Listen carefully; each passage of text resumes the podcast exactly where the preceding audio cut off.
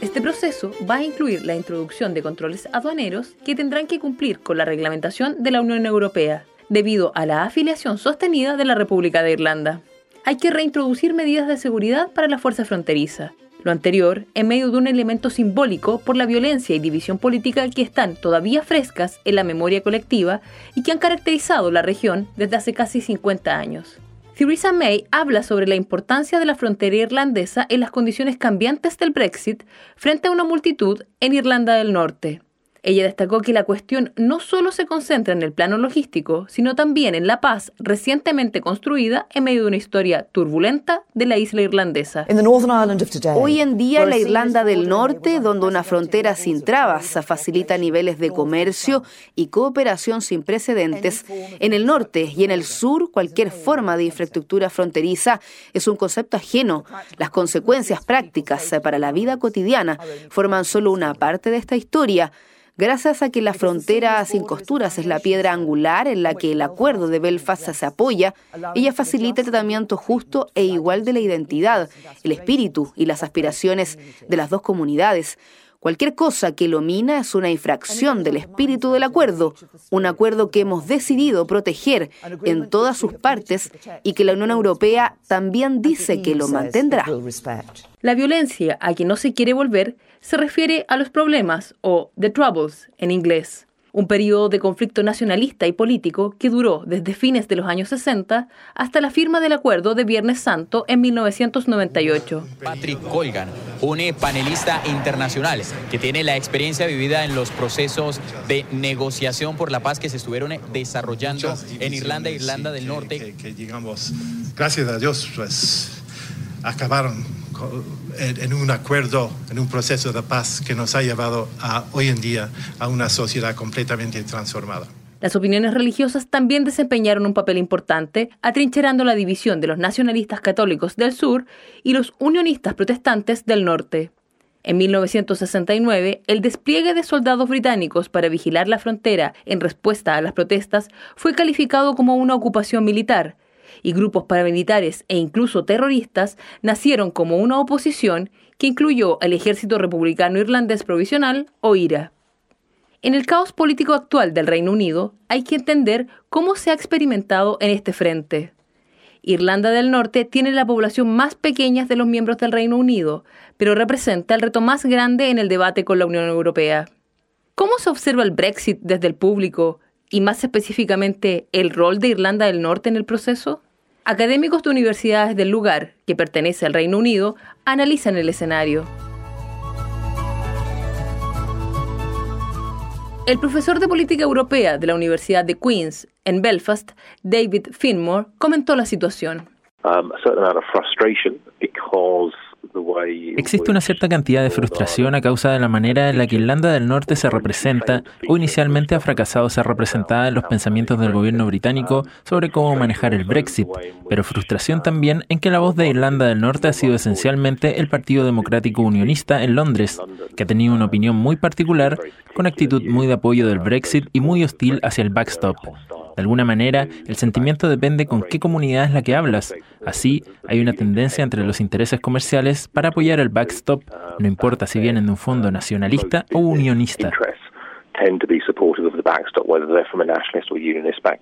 El partido gobernante, el Partido Unionista Democrático, no representa suficientemente los intereses del público. Más allá, existe una desconexión y sentimientos de aislación entre la gente, puesto que el problema se ha visto casi exclusivamente como concentrado en Westminster, en el centro de Londres y en la zona gubernamental cerca del Palacio de Buckingham.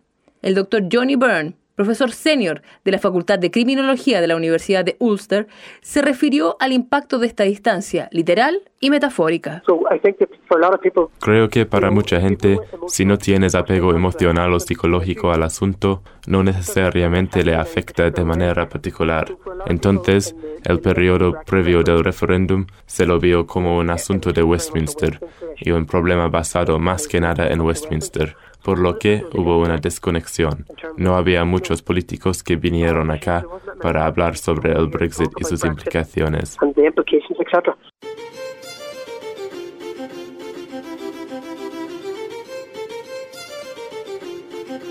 Pero el Brexit va a cambiar eso.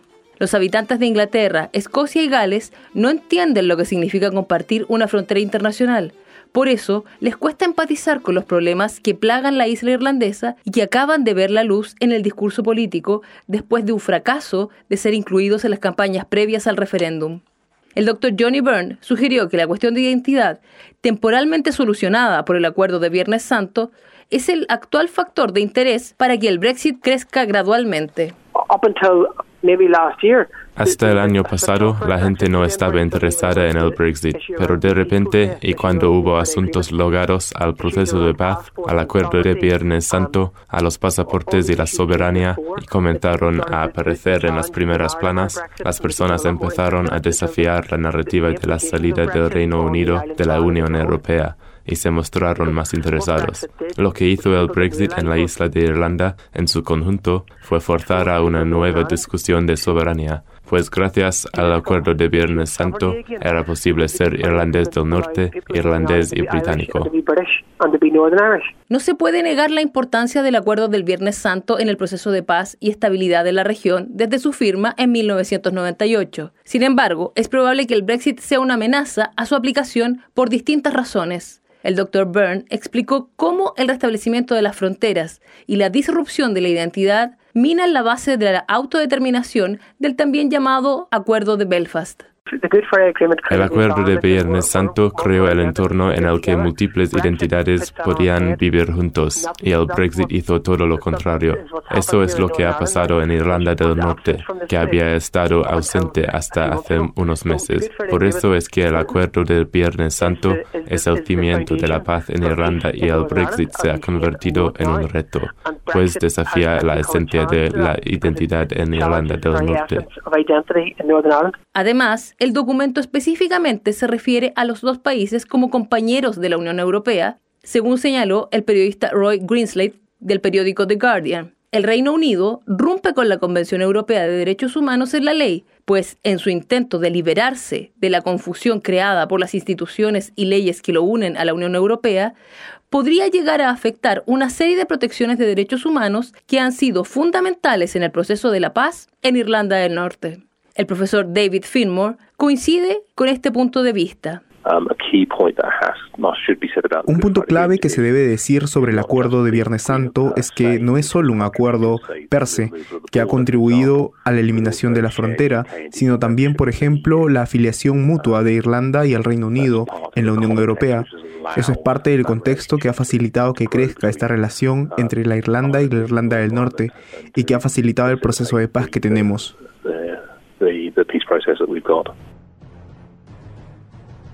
Los irlandeses advierten de las posibles consecuencias más temidas del Brexit. Hay quienes ya empiezan a sacar tajada del Brexit. Fabricantes y empresarios agitan el fantasma de un posible desabastecimiento por el caos comercial que pueda suponer. Las repercusiones no serían solo económicas.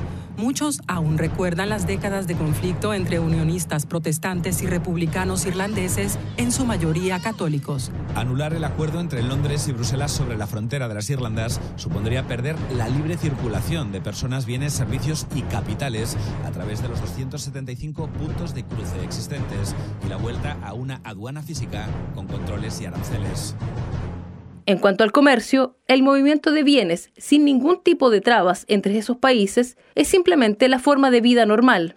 Según The Financial Times, el 15% de los negocios serían afectados por la implementación de una frontera dura. Además, en el artículo de ese diario se advierte que la República de Irlanda representa el 30% del comercio de bienes internacionales de Irlanda del Norte, que es la relación comercial más grande de todas las naciones del Reino Unido.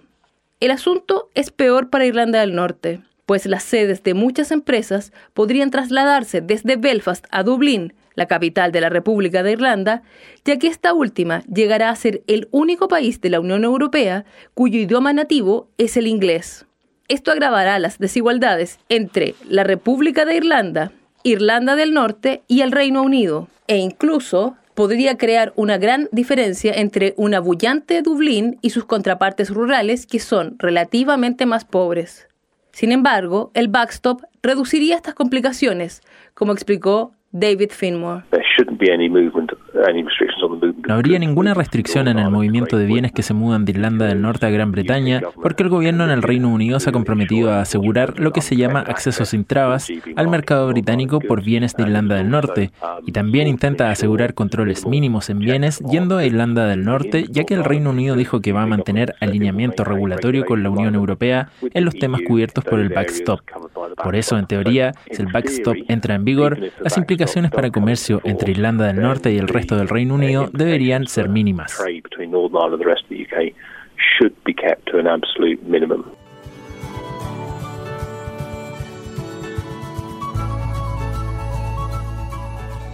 Otro asunto clave en la aparición de una nueva frontera es la que presenta el movimiento libre entre las personas de la Unión Europea. El tema de la inmigración, a la luz de la crisis de refugiados reciente en Europa, es esencial en el debate y probablemente será decisivo en el resultado del referéndum. Los controles de seguridad a lo largo de la frontera traen a la memoria la época de los problemas, de Troubles, cuando los puestos de avanzada sirvieron como blancos de tiroteos y atentados suicidas. Todos los partidos quieren evitar esa situación de acuerdo con la política de tener una frontera blanda expuesta en el Acuerdo de Belfast. Sin embargo, estos podrían llegar a ser inevitables. Irlanda del Norte, habiendo votado por permanecer en la Unión Europea y habiendo experimentado la desconexión política con Westminster durante los últimos dos años y medio, ha visto crecer la idea del referéndum sobre la reunificación de la isla. La BBC ha reportado que existen preocupaciones sobre el tema dentro del gobierno.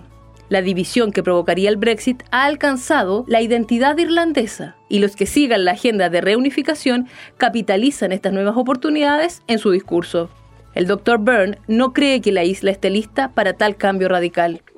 Han pasado solo 20 años del proceso de la paz y no creo que estemos listos para una conversación sobre una Irlanda unificada. Yo particularmente no lo quiero en este momento.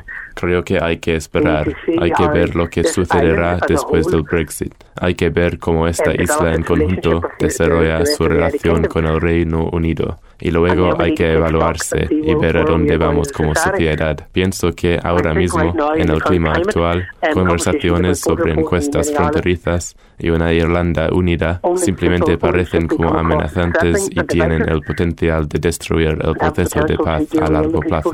¿Podría ser un regreso al conflicto y malestar civil? Se evalúan varios escenarios un posible colapso del Reino Unido a través de la reunificación de la isla de Irlanda y la búsqueda de la independencia de Escocia son los dos componentes que ha catalizado este Brexit.